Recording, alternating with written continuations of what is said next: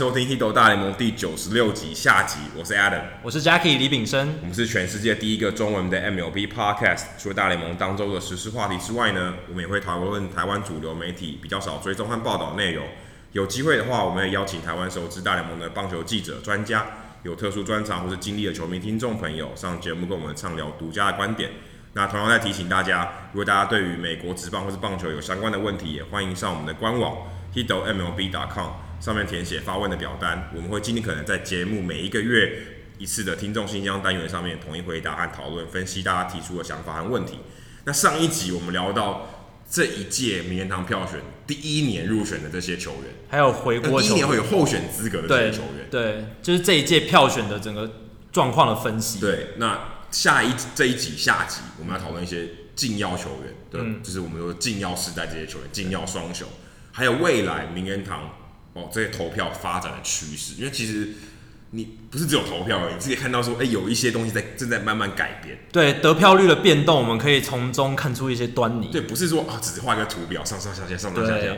其实它是有一些学问的，有一些东西在里面在运作。而且因为大侠长期观察这些投票率的变化变动，还有一些开票进度的追踪，所以他会可以很仔细的跟大家讲说，哎。这一个球员他得票率下降代表什么意思？那个球员他得票率上升大概是什么意思？好，话不多说，继续听大侠的分析吧。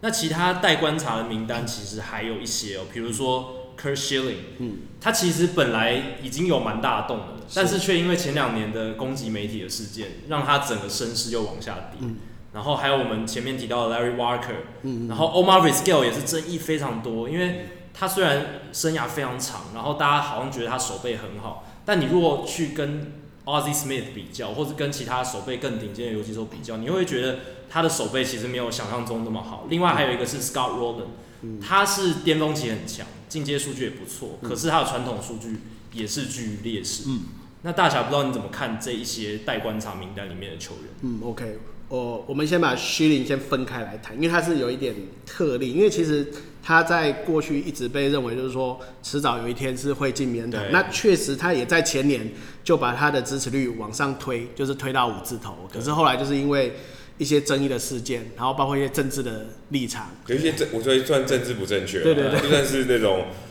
后期没有把自己搞好的，对对对，对，就是让大家很形象变差，对，很反弹，然后很多那个记者他就跑票了，他还挑衅记者，他直接穿 T 恤，对，挑衅记者。那所以变成说，他之前把他自己的整个动能等于，他不只是压住，还是把它往后再倒推。那他终于花了两年的时间，终于忍耐，现在终于都没有负面的新闻，就不要发 Twitter。对对对，所以他去年其实已经回到呃五成的的的这个层级了。那今年。呃，我们刚才前面在聊说，除了四个百分之七十五以上之外，有另外三个人，他是在百分之七十到七十五的量票得票率之间，其中一个人就是 Schilling，大家会很惊讶哦，他在量票的时候，他目前为止他得到百分之七十四点二的的支持率，嗯，等于就是差一点点就是要进了，所以他也是有可能会跳过去的。对，也是有可能就在今年跳过去，对啊，因为后面的三十八你也很难说嘛，还这总是有个变数。对啊，哇，那假如穆斯跟 Schilling 都跳进去的话，那今年这个名单也是超长。对对，不过显然 Schilling 过去的表现上，大家还是有一点，对啊，就是还是有一点保留啦，因为毕竟他可能之前就是在比较传统派还没有亮票的这些。这个投票者身上，可能他们还是会有所保留，所以事实上，以目前预测的票数来讲，它约略是落在百分之五十九到百分之六十六之间。嗯，可是其实也够高了，也够让他在剩下的三年里面，就是上到这个那个古柏镇的名人堂的圣殿里面。对，这个可能性是还蛮高。他极有可能是，如果今年消化掉 Edgar 跟呃这两年消化掉穆斯的话，他很有可能就是下一波。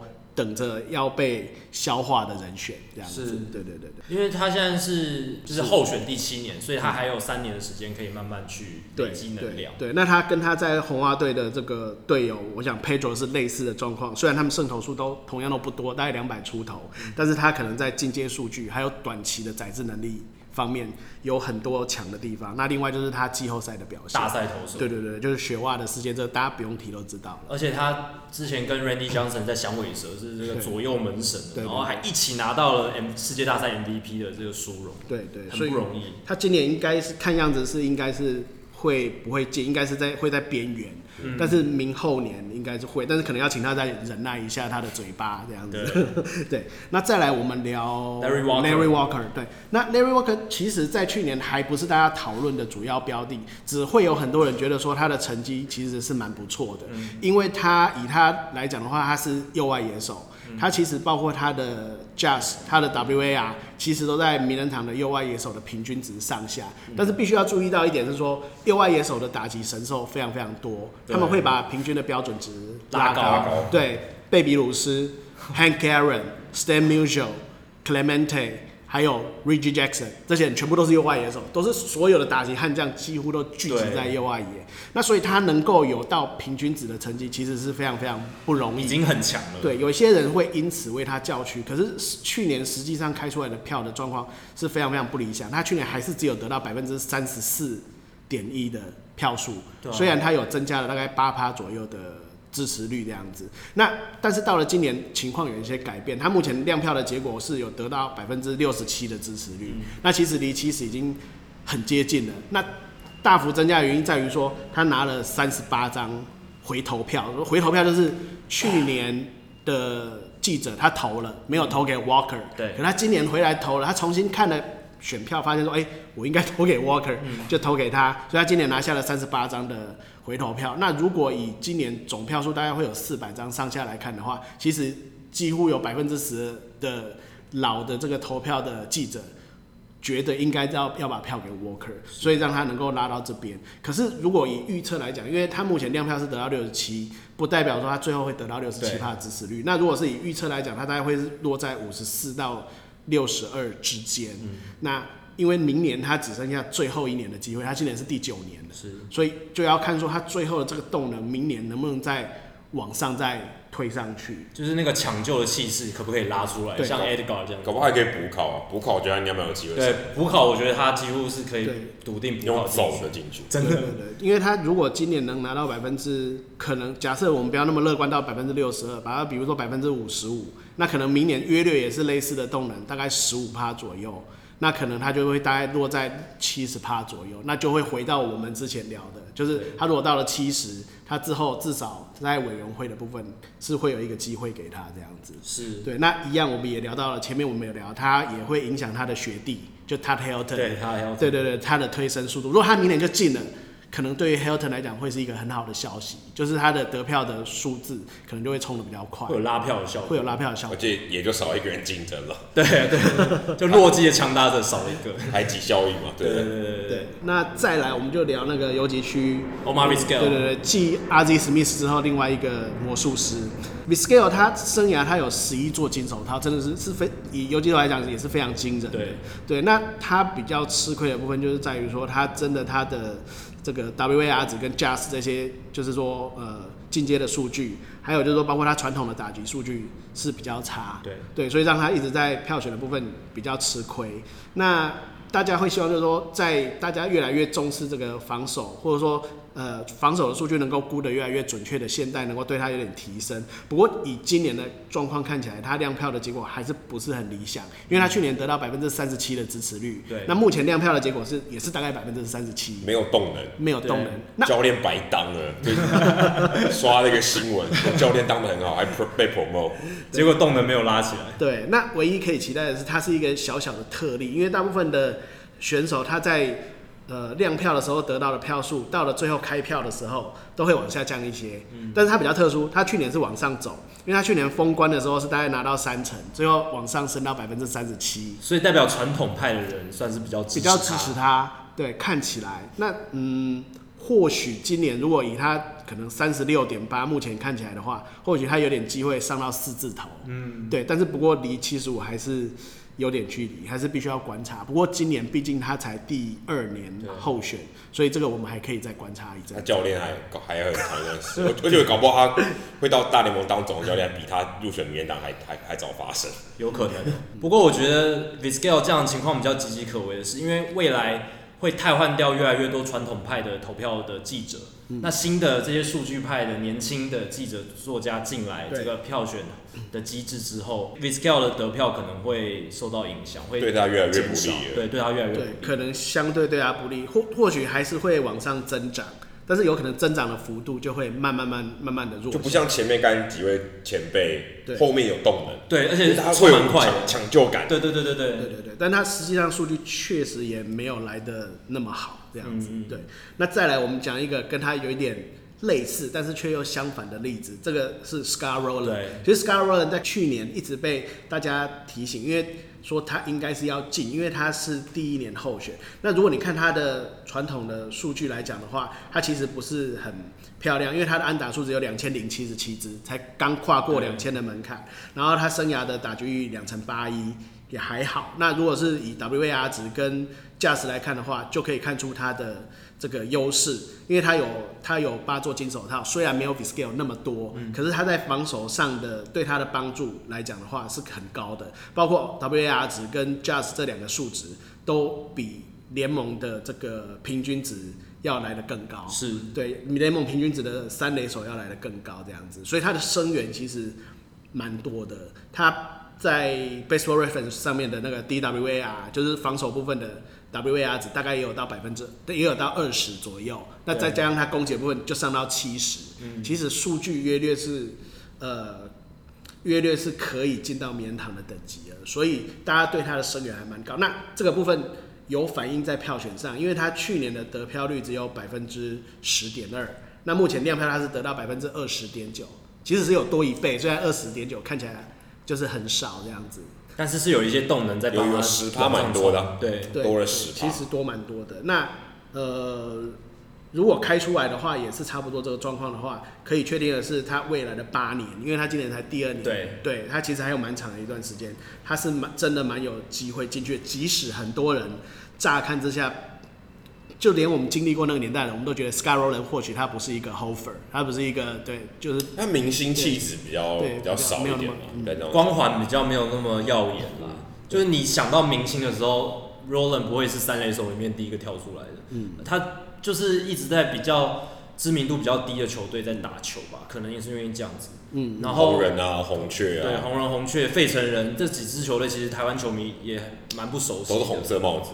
对，当然他在红雀时期有打出一点名气，对，可是后来转到红人之后，又好像陷到水里面，好像没有人知道他的感觉。对对，但他其实表现一直都还算不错。嗯嗯，因为如果以他的 WAR 值来看的话，他跟 Trammell 其实是差不多，虽然他们不是同一个守卫，对对，但是一样就是守备比呃。打击优异，优异就是更亮眼。嗯、那在过去看不出来，但是现在我们可以从一些比较精简的数据去判断了。对对，所以他可能未来几年，他也许三五年之内还不会被很大的讨论，但是慢慢往上走，我觉得其实是是蛮有机会的。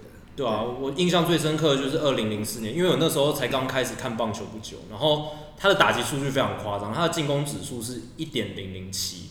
然后有三十四轰，一百二十四分打点。嗯，那一年他的 WAR 值是九点二，嗯，差不多跟 Mookie Betts 差不多。对，就是巅峰在巅峰。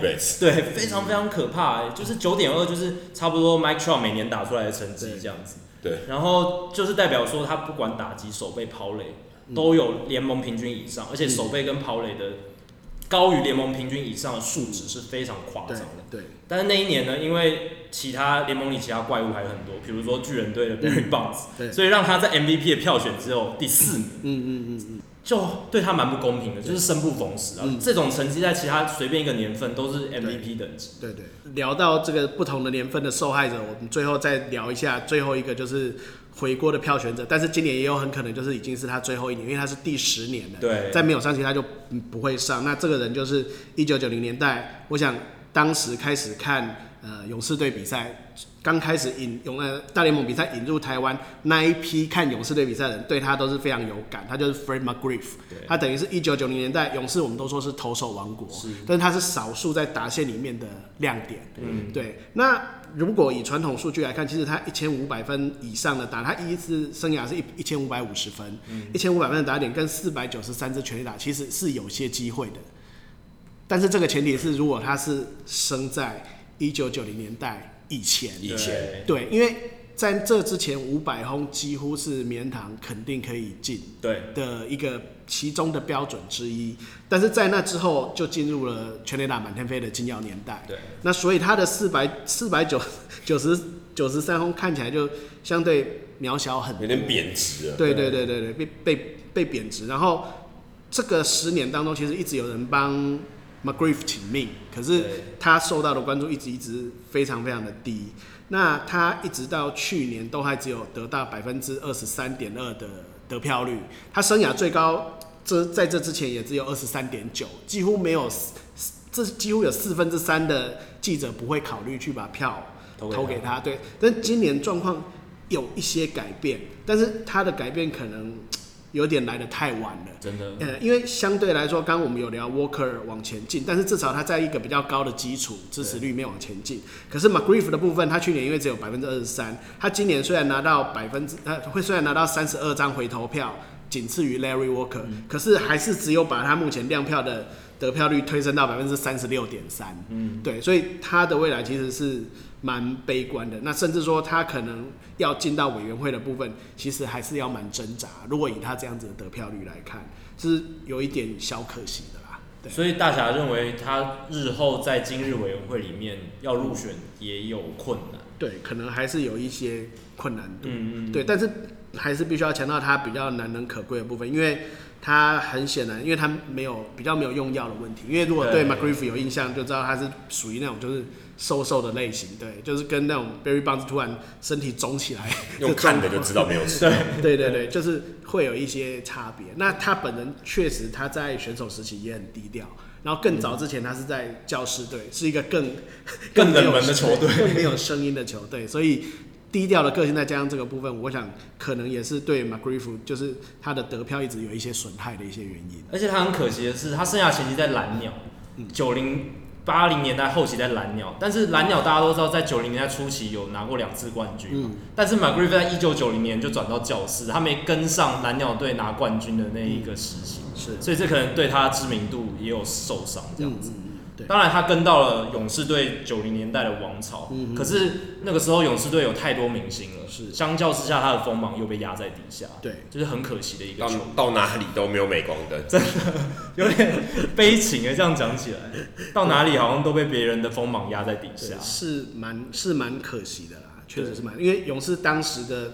亮眼的明星实在是太多了。对啊，如果说投手不看，还有打者，还有 Chipper Jones、Andrew Jones 这两个最强的 Jones 压在他上上面，对，他几乎没有什么对出头的机会。他们也自己一直有养出一些还不错的打者，像早期他们有一垒手是 Ryan c l a s c o 哦对，不错的那个。然后他们捕手部分有 Harvey Lopez，对，这些都是大当时大家就是耳熟能详的。对对对，但是 McGriff 可能相对来讲，他的存在感或许真的就低了一些。而且大家他又是一垒手，大家对一垒手期待本来就会比较高，会比较高。那他的打击成绩又没有说到 Barry Bonds 那种爆发性的感觉。对，因为确实他的进阶数据包括那个 WVR 值跟 Just 确实也没有到棉糖一垒手的平均水准，是还有一小段距离。嗯，对对对对对，了解。嗯，好，那聊完了这一系列，不管是首都候选或者回国球员的这一些值得讨论的部分，最后我们要讨论比较棘手的，其实每一年。这个话题一度再被提起来，但是每一年的变化好像又都不一样，嗯、就是禁药球星的问题，是，是。就是包括禁药双雄 Barry Bonds、嗯、Roger Clemens，当然还有 Manny Ramirez，嗯，因为 Manny Ramirez 的案例是他有被真的抓到吃禁药，有被药检，而且我记得好像不止一次了，两次还是三次，对啊，变成说。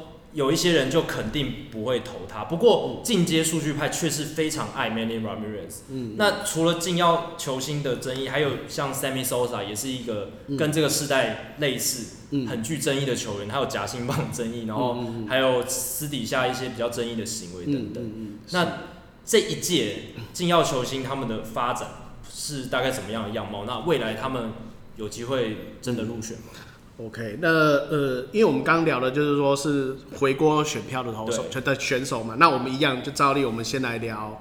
就是金腰双雄。那我们前面有提到，就是说，呃，除了有四个选手在亮票的时候支出都超过七十五，那另外有三个人是在七十到七十五之间。其中一个我们刚聊了是 Curt Schilling，另外两个嘞，那对跟 Roger Clemens。对，那其实他们在嗯亮票的支持度来讲，一直是蛮高的，因为通常是比较不会去呃比较不会去在乎，就是说金耀问题的记者。他会比较勇于先亮票，那他其实之前一直是蛮高的，可是今年是蛮特别的一个状况，因为过往几年即使高，他们还是都是在封关之前，大概都是只有大概六成五左右的得票率，可是他们今年两个人双双都上到了百分之七十三，所以其实算是蛮高的亮票支持率。那其实这里面还是有蛮多的一些，就是说支持的部分，或者说不支持的部分。他在互相做一些拉扯，对，做一些角力。那我们当时都知道，他们两个人，一个是史上最多赛扬奖七座，嗯、一个史上最多 MVP 七座，对，还有最多全垒打，对对，还有最多全垒打的。那所以他们两个人不进，对于很多比较没有走过他们那个时代的记者来讲，尤其觉得没有办法，就是说没有办法理解，不合理啊，对，不合理。嗯、那再加上当初其实呃禁药的问题是在一开始是在联盟漠视的状况之下，这个我们在去年有讨论过，对，对，是在漠视之下，那你没有跟他说不能用，那他今天他也用了，最后你才跟他说我他不能用，嗯、那这样子你很难去衡量。那再加上过去几年，包括嗯皮亚萨，包括 Ivan Rodriguez，然后包括 Bagwell。他们这些可能被怀疑有用药，或者是真的他们承认过他们自己曾经有用过药的选手，但是他们那个时间点是在没有被禁的时候用的。对，对，有这些记录选手，他们纷纷都进了名人堂，所以等于对他们来讲还是会有一些呃帮助的一些力量。嗯，所以包括前年跟大前年这两年，他们两个人每年大概都会获得大概百分之七到百分之接近快要接近百分之十左右的增加率，每一年。那呃，去年则是两个人都破了，就是最后开票出来都是破了五成。虽然他们亮票率是蛮高的七成，但但是事实上他们还是只有五成的支持率。但是至少他们因为之后还剩下五年嘛，还有机会可以挑战百分之七十五。但是后来最后去年开出来的结果却是他们的增加的幅度只剩下从大概百分之八平均值。变成只剩下百分之三。那去年主要的原因，我们去年有聊过，就是 Joe Morgan 的问题，因为他本身他就是名人堂的主席之一，他们是主席取。对。然后他有发言，虽然他没有说他代表名人堂，但是他很明显的，他就是代表，就是说我官方的意见是我我不认为，就是说使用禁药的选手可以进到名人堂里面。中选会的发言。对，有点类似这样子。是有被影射，他都不支持，因为。Bonds 跟 Clemens 他们是没有被药检抓到，但是是被影射，被呃 Jose Canseco 那本书指出来这样子。对，然后 Morgan 就是还进阶的说，他不是说他自己，他说我和其他一些名人堂的老选手也会不开心，如果他们进的话，那所以等于去年有一点就是说帮他们挡住的一个有一些动力，对。但是最后票数开出来之后，其实去年那个就是名人堂。就是创那个名人堂评估指数 JUST 的那个作家 Jay Jaffe，他还是很乐观。那乐观的原因有几个是说，呃，即使有 Joe Morgan 的事件，那两个人在回投票，就刚刚讲回锅投票的记者里面，他的回投票，他们去年还是各多拿了两票，表示说他们前进的动能在，呃，就是说回锅投票的这些记者当中，他其实他是没有受到阻碍的。那更厉害的是，去年有十一个是第一年有。得到投票权的记者，这十一个人，他们全部把票盖给 Clemens，哦，然后这十一个里面有十个人是投给 Barry Bonds，那就表示只要是新进来新进来的对投票人，对几乎都是呃会投给他们两个，对。那再者就是说，哦，我们刚刚有聊到有些人他是等到就是确定颁发给谁之后，他们才去亮票的嘛，哈。这些比较相对保守的记者里面。Roger Clemens 跟呃 Barry Bonds 两个人的得票率也有增加哦，大概增加了百分之四点五左右，嗯、所以其实表示这个动能还是在，只是暂时被压抑住。所以回过头来，我们来看今年的状况，就可以很明显的呈现说，为什么他们今年在亮票的时候跟去年、前年大概百只有百分之六十几的时候，今年的量票它会拉升到大概百分之七十三，又再往上走。那而且他们在预测得票数的话，大约都是落在大概六十到百分之六十六之间。那意思就是说，他们今年会从五字头上到六字头。那这两个人未来其实他们都还有三年的这个候选的机会。对，就算不能进，但是以就是说，如果固定还是能大概有百分之六左右的增幅的话，其实他在未来三年还是蛮有可能会进入到棉堂里面的。而且以今年的状况来看，他的回头票有多拿了三票，两个人都一样。然后另外就是目前为止是有嗯七个新的记者，那当中有六个人都把票该给他们两个。所以其实对于禁药双雄来讲的话，其实还是。个人是觉得还蛮有机会的，除非当中又有发现发生一些，就是说，就是说其他的事件，不然的话，目前禁药这东西是渐渐被洗白了，但是药效退了，对 对。对于名人堂的药效 退了，对，然后对，然后但是我还是必须提醒，就是说我们必须回头看，如果你在在一个民主的社会里面，百分之五十以上的支持度已经是多数决，他就是其实大家承认他是，那你要想象他们现在都已经拿到六成跟七成。就是大概六成左右的记者，或是超过一半的记者都是支持他的，对，所以他们是不是名人堂的选手，可能很多人的呃外面还没有，大家还没有真正搬出来，但是大家很多人其实心里是是已经是有谱的，嗯、对。但是嗯，如果谈到他们是否会影响到未来禁药球星的发展，包括刚刚你聊到的 Manny 的部分，对，对我觉得可能还是必须打上一个问号，因为毕竟他们两个人。的前提是在他们的生涯的前期，就是在还没有用药的时候，看起来还没有用药的时候，他们已经证明他们自己其实就是名人堂 level 的选手。其实他们不吃药，我觉得也是名人堂。对对，他们可能没办法累积到这么夸张的数字，但是都是名人堂等级的数字。对，像 Clemens，他是在生涯的第三年，第一年第一个完整球季，他就拿 MVP，拿赛扬奖，把红花队带进世界大赛。然后输了，对，然后他还单场，对，他还单场投了一场二十 K，对，那最后可惜那世界大赛输给大都会队，对，那所以他在前期就证明他可以。那 Barry Bonds 则是在二十八岁之前，他就拿了三座年度 MVP，那时候他的身形，如果大家去找以前的照片来比对，会发现对认不出来，对对对对，比 Mike Trout 还要瘦小，对，Mike Trout 很壮啊，但是他成就。已经跟 Mike Trout 差不多，但是他的身材远不及 Mike Trout。因为 Bonds 那时候就是瘦瘦的，然后身材是修长的。嗯，他是到两千年的左右就开始头变大颗，然后整个身体变得 bulk up，就是变得很强壮。对，根据传说是他看到 Maguire 跟 Sosa 的那个 home run chase 就全垒打进组之后，对，他就会觉得说，为什么焦点都在？他们他们身上。就有点吃味了，对，然后他们都可以，为什么我不行？这是根据就是说小道传说，但是他吃的是嫉妒的药，对对，但是实际上 对是不是这样还不晓得，所以他们在这样子的状况下，而且他们是呃当时是还没有禁禁用嘛，所以呃他们也历经过药检年代，那他们药检年代也没有真正被检出说有用药，对，所以其实他在在纸上是清白的。对，在书里面不是，对，所以你很难就是直接就是说哦，他们是有问题，而且那个年代用药的人真的太多了，数量真的不可考，不知道百分比有到多少。嗯、那很多人是说哦是七成八成啊，比较严重的说几乎全部都有。嗯、那在这种氛围之下，这也是很多记者最后会选择就是。转向就是从以前决定不投他们，决定还是投给他们的主要原因之一。但是他们因为是有历经这一些时代的问题，但是像刚才我们聊的，可能 Manny 的部分，他就不是，他是真正就在药检实施之后，嗯、他又被抓包，而且他又不止被抓包一次，抓到累犯啊，累犯。对，所以就算 Barry Bonds 跟 Roger Clemens 会进，对他们的影响，我觉得相对就是以前面这几个条件来讲的话，相对还是会有一些。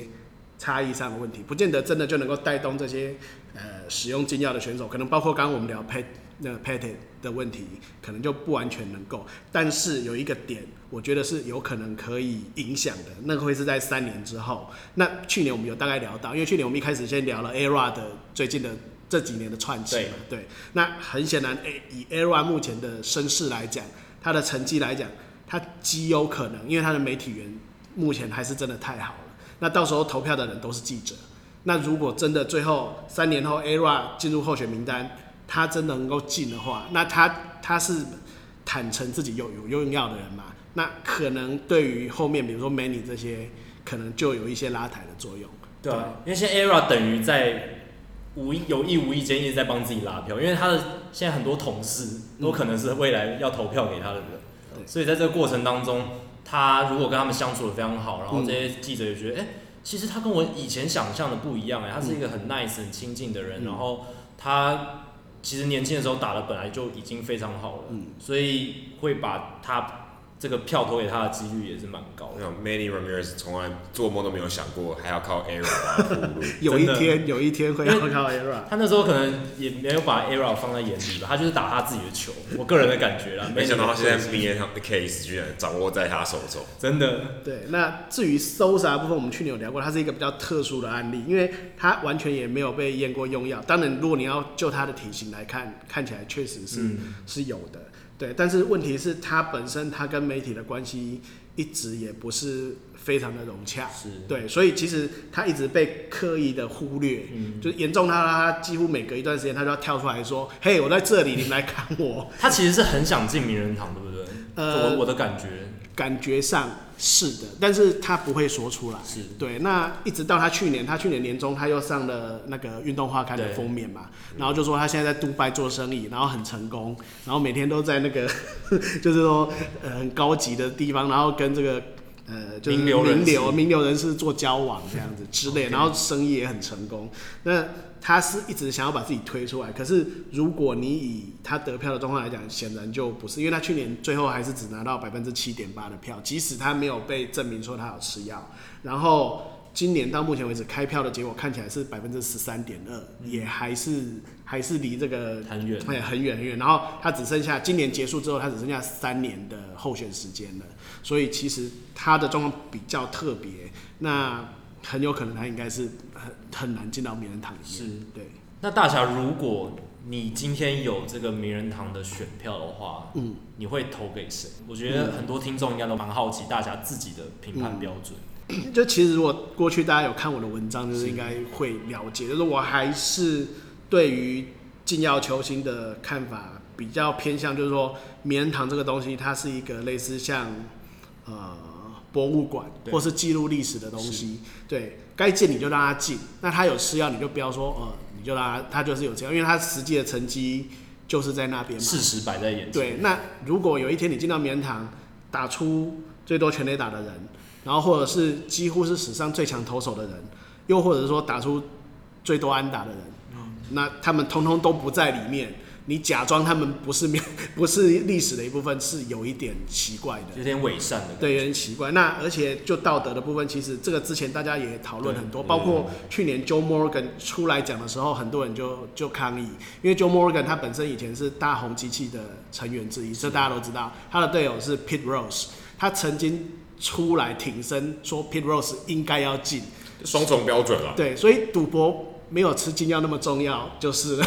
对，到底那个标准在哪里？对，所以就是立刻就有人跳出来说：“哦，你这样子两套标准，你也不行啊！你拿你凭什么说你你反对他们禁？嗯、那更不用说在七零年代到八零年代初期，当时安非他命毒品的使用还蛮流行的。是，当时的大都会队就被人家呃戏称是一个很会玩又很会打球的球队。嗯，对。那他们为什么很会玩？因为他们打完球之后，他们都还有。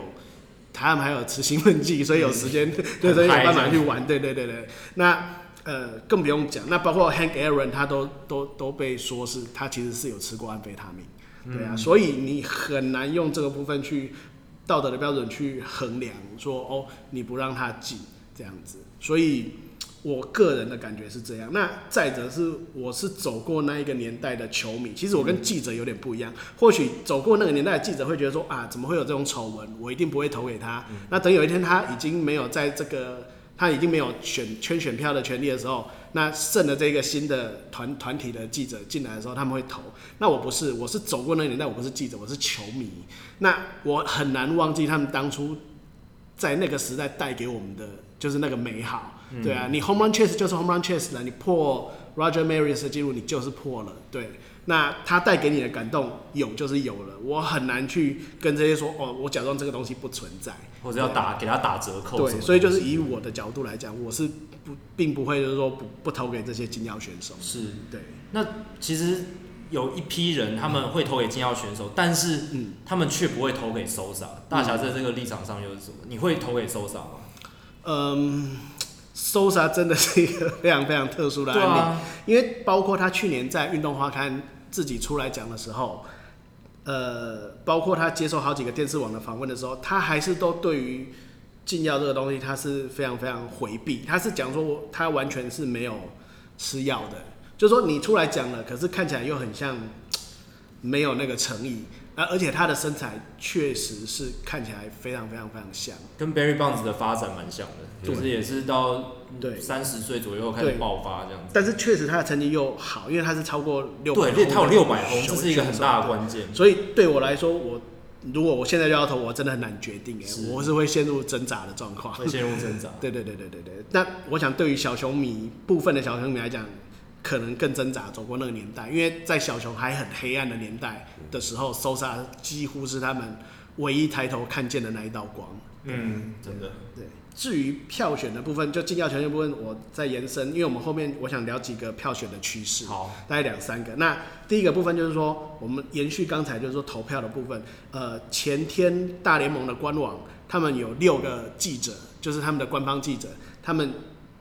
就是公布了他们的开票结果，他们虽然对六个人是一个小样本，当然呃样本不大。那这些记者开票，他们选择亮出他们的票，当然也不见得代表大联盟官方的立场。但其实某种程度也算是现在主流的民意，对不对？嗯、的想法。那在这六个六张票里面，有一二三四五，有五个人他是拿到全部的票。第一个 Halladay。Edgar，第二个 Edgar，再来是那个 Musina，哦，四个，抱歉，还有一个是 Rivera，这四个是拿到全部的票，然后另外两个就是 Barry Bonds 跟 Roger Clemens，所以官网的记者他们都把他们自己的票都盖给了禁药的选手。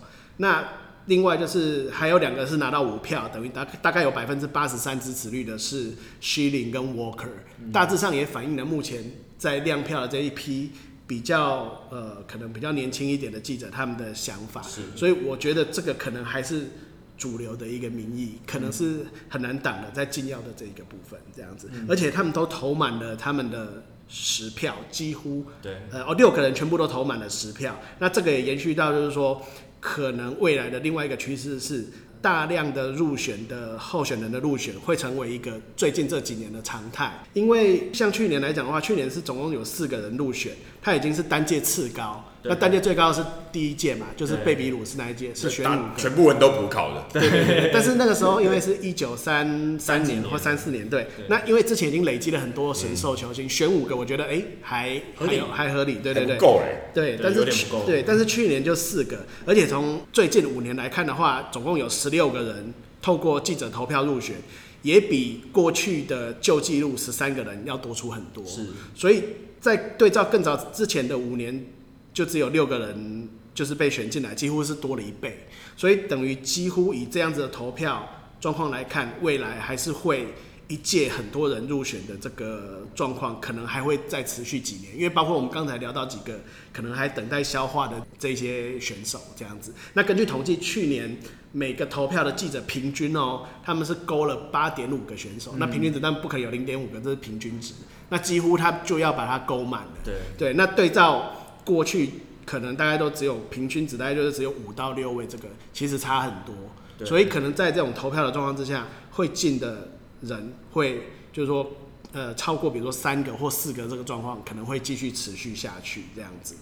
那另外一个部分跟这个也有一点点关联，就是说大家显然投票的数量多之外，他们还集中化，他们集中的投票，嗯、那要跟风一点。嗯 对，大家的想法越来越趋一致了。对，那可能是也社群媒体的影响也是有一些关系。嗯、那但是这个也有一个问题，就是说变成投票的部分变成是光谱的两端。对，集中化的状况是得票的人会被集中，然后他们得票的数量会惊人的多。可是，在光谱的最后那一角，可能被淘汰掉的人，可能也会相对的有一些你觉得哎。诶他虽然不是名人堂选手，但也不至于第一年你就让他就被刷掉了。对对对对，这种人也会变得越来越多。像去年的部分就有呃，Johan Santana，嗯，Johnny Damon，还有 Jamie Moyer 这些，大家觉得说，哎、欸，他们成绩还不错啊，应该可以留个几年吧，对对对在候选人单上。那怎么就不见？那很显然的，今年高包括我们刚才聊的 Oswalt。他只有得到一点一的得票率，然后另外我两个提出来，大家一定都非常非常熟悉的，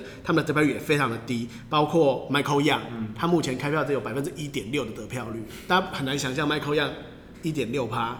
那再来一个就是 Lance Berkman，他也只有百分之一点一的得票率，所以等于说投票的风潮变成集中。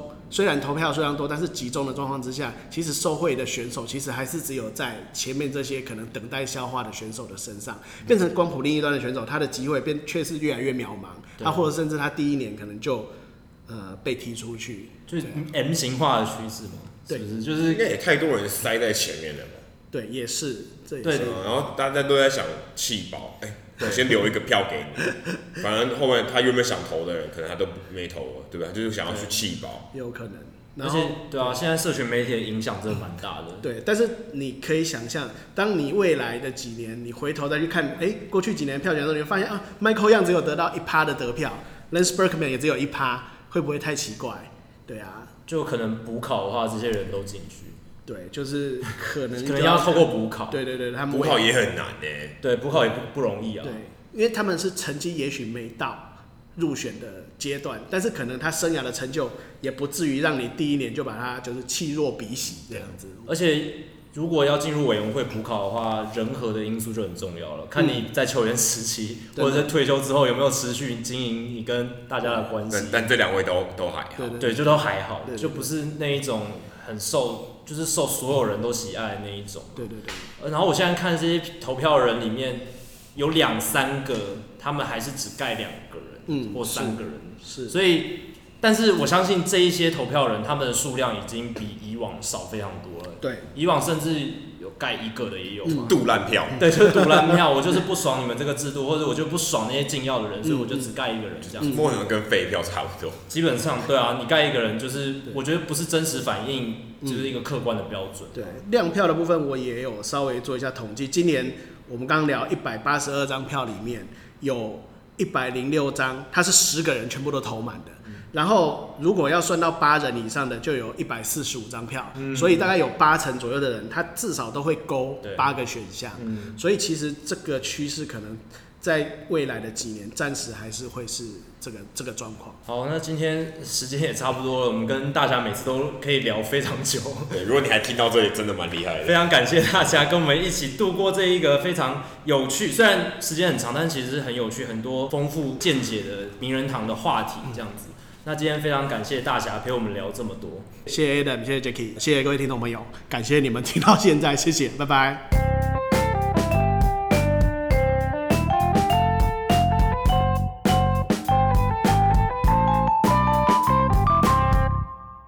接下来进行我们的数据单元。Jacky 这次是要讲名人堂的数据吗？对，就是大侠已经讲的这么卖力了，我当然数据单元也要来帮他支持一下。我想讲 Larry Walker，因为 Larry Walker 他的数据还有他的名人堂的 case 真的是非常非常有趣。那 Larry Walker 除了刚才大侠讲到的那几个特点之外，大家不要忘记他年轻的时候是一个打击。跑垒、防守都非常好的球员，就五拍子，五拍子，只是长得不帅。对，他臂力也非常强，只是因为他生涯晚期的时候，他身体比较肿胀一点，就是对啊，他的身形然后感觉他的速度上衰退比较快。对，因为他生生涯中后期因为受伤的关系，他跑动能力下降。对哦，就比较注重打击面，所以后来转型成单独炮手。对，所以他的身形就会比较肿胀一点。但其实他年轻的时候是真的，就像刚刚 Adam 讲，五拍子。跑打手都非常好，所以呢，他在一九九七年还在洛基的时候，就曾经有一个非常可怕的数据，他单季打击率高达三成六六，挥出四十九发全垒打，而且有三十三次盗垒成功。他是跟 Mookie Betts 也差太，Mookie Betts 远远不及哎。对啊，远远不及。当然你会说哦，那是在 Coors Field，但是 Coors Field 他也只打了八十几场，就是八十场嘛，就是他还是有八十场是在呃其他地方打的。而且他那时候，呃，就单季一百五十场出赛，所以说就是大概七十几场，七十几场。但是你可以看得出，他真的是有速度、有打击率、打击技巧很好，而且长打能力也很好选手。他那一年的 OPS 是一点一七二哦，一点一七二，不只是超过一千而已，而且还超过一千一七二这样子的数字。他是历史上唯一一位单季打击率三成五以上，而且还能够三十轰三十盗的球员，非常非常可怕。好扯哦！对，是历史上单季只有他能达到。而且呢，还有另一个很有趣的，Larry Walker 的打击技巧多好，他从一九九八年的七月十九日到一九九九年的九月十九日，这中间有一百七十九场比赛，大概是一个完整球季再加十几场比赛，加季后赛，加季后赛，对，你可以这样算，就是如果一个球员他打完完整的赛季，再加十几场季后赛，差不多就是这个数字。Walker 在这个区间里面打出了三成九七的超高打击率，美国王柏荣了。对，美国王柏荣，美国四哥男，你可以这样讲，因为。如果我们真的不要那么计较那零点零零三的话，你是稍微四舍五入，其实蛮多的，蛮多，但是打是差蛮多支，已经是近代可能在一百七十九场比赛区间里面最接近四成打击率的打者，太扯，非常非常厉害。所以他不只是炮火强，他的打击技巧也是非常非常好。哎、欸，他有点像是炮火更强的 Yelich。对啊，你可以这样讲，因为，他现在打击率这么高嘛，他又能又能跑，对。他的击球率非常好嘛，你可以回想说，他一定是反方向的攻击也非常好，不然打击率不可能这么高，这很重要。他队友 Helton 其实打击数据也非常不错，虽然他在一垒手的这个名人堂的名单里面呢，他的成绩并不是特别的突出，我是说在名人堂标准里面，可是他是呃国联历史上唯三生涯拥有至少五个 OPS 超过一千赛季的一垒手，这个也很厉害，历史上。我刚刚讲到是唯三嘛，Helton 是其中一个，另外两位是 Jeff Bagwell，有五个球季他的 OPS 在一点零零零以上，Albert Pujols 有六个球季在国联 OPS 超过一点零零零，所以 Todd Helton 也能够挤进在这个名单里面，代表说他的进攻火力在一垒手的这个标准里面也是相当不错的。最后呢，我想要分享一个很有趣的，算是 Fun Fact 吧。这个是我们社团里面我们一个很死忠的听众 Sam，他提供的灵感，就是 Jimmy Rollins 这一个球员。Jimmy Rollins 他在二零一六年打完之后就退休了，那他预计会是二零二二年第一次候选在名人堂票选的名单里面，还有几年，所以这段期间大家还可以去回味一下他的生涯的打击数据。Jimmy Rollins 最让人记得的大概就是他在二零零七年拿下国联 MVP 嘛，那。这个球员其实他的特色就跟 Johnny Damon 有点像，就是有长打炮火，打击率不错，然后速度很好的球员，速度很快。对，像 Jimmy Rollins 比较辛苦，他是守游击，对，守中外野。所以 Jimmy Rollins 他的等级可能又再高一点点，因为他守游击，而且他年轻的时候手背其实也不算太差。相当于那个时候的 Javier Baez 吧？对，差不多。你可以这样讲。当然，他的三振不像 Javier Baez 这么这么夸张，他的炮火也不像 Javier Baez 这么大管，但是。整体来讲，对他的心度很好，而且他长打兼具巧打还有速度的这种结合，我觉得是现代棒球越来越重视的一一种综合的能力，运动能力非常好的球员。那就有一个很有趣的指标是，呃，所谓的大四喜，就是二垒安打、三垒安打、全垒打、盗垒，单季的次数都在十次以上，同时间哦。那这个就代表说你兼具长打，然后巧打，还有这个速度的一个指标嘛。那 Jimmy Rollins 他生涯大四喜的赛季数其实非常多，有五次是大联盟史上最高的。不过有四个人跟他并列，他们分别是 Jose Reyes、Goose Gosling、Mike Tiernan 还有 Roger Connor。这五个人，其中有三个人都是一九三零年代以前的球员，只有 Jose Reyes 跟 Jimmy Rollins 是二十一世纪的球员。所以代表说，Jimmy Rollins 他在历史上确实有一个独特的地位。我觉得这个最难的是三连安打。对，三连安打是最难的。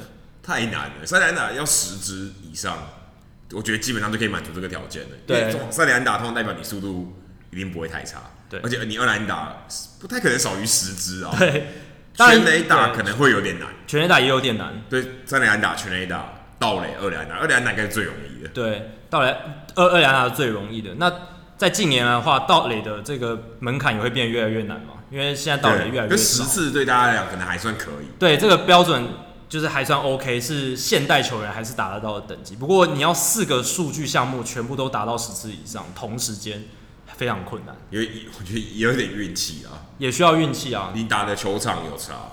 对，球场还有你打出去之后，那个防守球员的处理也很重要。哎，这两位都是，哎，都是左右开弓吗？对，都是左右开弓，所以他们也许这边有一点优势。对，因为他们两边的 gap 都可以打得到，这也很重要。那当然，其实能达到大四喜数据的球员呢，他们都还是有一定的这种模板样貌啊。你看，像 Jimmy Rollins 跟 Jose Reyes，他们就蛮像的，他们都是游击手，然后都是有速度，而且 power 不会太差，选球都还不错，所以他们能够打打出这些数字是有原因在的。然后像如果你看四次的话，四次其实也只有大概十十几位出头而已。那比较大家耳熟能详的可能就是 Carl Crawford 这一个以前光芒队的明星球员。其实也只有他是近代球员啊。对啊，大部分都是比较早期的球员嘛。对啊，然后呃，Carl Crawford 他年轻的时候在光芒队就是哦速度非常快，五十几次到垒，六十几次到垒，然后打击率啊，然后他的 power 也是相当不错。重点是三连安打很多。然后包括我们刚刚提到的 Curtis Granderson、Shane Victorino 这两个球员也有出现三次大四喜。Johnny Damon 也有。对，Johnny Damon 也有。所以我刚刚为什么会说 Johnny Damon 跟 Curtis Granderson 有点像？原因在这里，因为我刚刚刚好想到这个数据，就是他们都是三连安打可以打非常多的球员。所以这个就是一个很有趣的呃小 fun fact 啦。然后也可以看出说，哎，某些球员他确实具备某一种特色，然后他这种特色确实也可以反映在。呃，某一些数据的累积上，哎、欸，我看你这个表里面，唯一应该是唯应该是唯一吧，唯二，嗯，哦，还有 Lou Brock，那 Willie Mays，我看这里面名人堂球员其实很少，对，还有 George Brett，George Brett，还有 Robin Young，Robin Young，对，啊，也还不少啦，也不少，但是，但是通常都是有一点速度的炮哥，对，都要有都要有速度，就是运动能力不能太差，不，不可能是那种纯炮手，所以这也蛮有趣的，基本上都是外野手。对，大部分都是外野手。George Brett 是三垒手，手，算是非常异类的。对，哎，还有 George Sisler，就是在铃木一朗打破单季安打数之前的，这太久以前了。对，但是他是非常非常早期。其实，其实你从这个表也可以看出，三垒安打这个打击项目都是棒球早期比较常出现的。对，现在基本上。就是碰碰运气了，尤其在死球年代，因为全垒打太少了，大家基本上都是打三连打。那三连打如果按照趋势来看，现在应该都是一片死寂哦。对，就是没有什么趋势，就是一直都维持差不多的。这跟球场也有关系。大联盟早期的时候，球场百百种，样貌什么格局非常差异大到一个不行，所以很容易出现三连打。因为你外野手非常不熟悉另一个场地，就可能守得乱七八糟，三连打就会常出现。但现在七零年代、八零年代之后，大联盟现代化的球场盖得越来越像。虽然说你会说棒球的球场跟其他职业运动相比变化已经很大了，但你若单就棒球这个运动来看的话，现代的棒球场其实很一致，大部分就是外野的扇形是蛮完整的，相相对起来比较单一啦。对啊，像以前洋基球场，洋洋基还曾经在 Polo Grounds 这一个它的中外也是五百多英尺，就是非常非常远，然后非常畸形的一个球场，也有在这种球场打过，所以。在这样的情况下，三连安打减少是确实是一个现代棒球的一个趋势。好，以上就是《Hito 大联盟》第九十六集下集的全部内容。如果大家喜欢我们节目的话，欢迎加入《Hito 大联盟》在脸书的社团 “Hito 大联盟讨论区 ”（H I T O 大联盟讨论区）。加入这个社团，回答三个简单的问题，就可以跟我和 Adam 还有其他上过我们节目的来宾以及其他听众朋友一起讨论棒球。如果大家想要免费订阅我们节目的话，也很简单。详情只要上我们的官网 HitO MLB.com h i t o m l b dot com 上面就有订阅方式的解说。不管你用电脑、手机、平板，作业系统是 iOS 还是 Android，都可以免费订阅。另外，我们现在也在 Spotify 上架了，所以如果你有使用 Spotify 的话，也可以免费订阅。另外，也希望大家到 iTunes 的 Podcast 专区，在 Hito 大联盟的页面底下帮我们评分和留言。让还没听过《Hito 大联盟》的朋友能更快速的了解我们节目的内容还有特色。谢谢大家，拜拜，拜拜。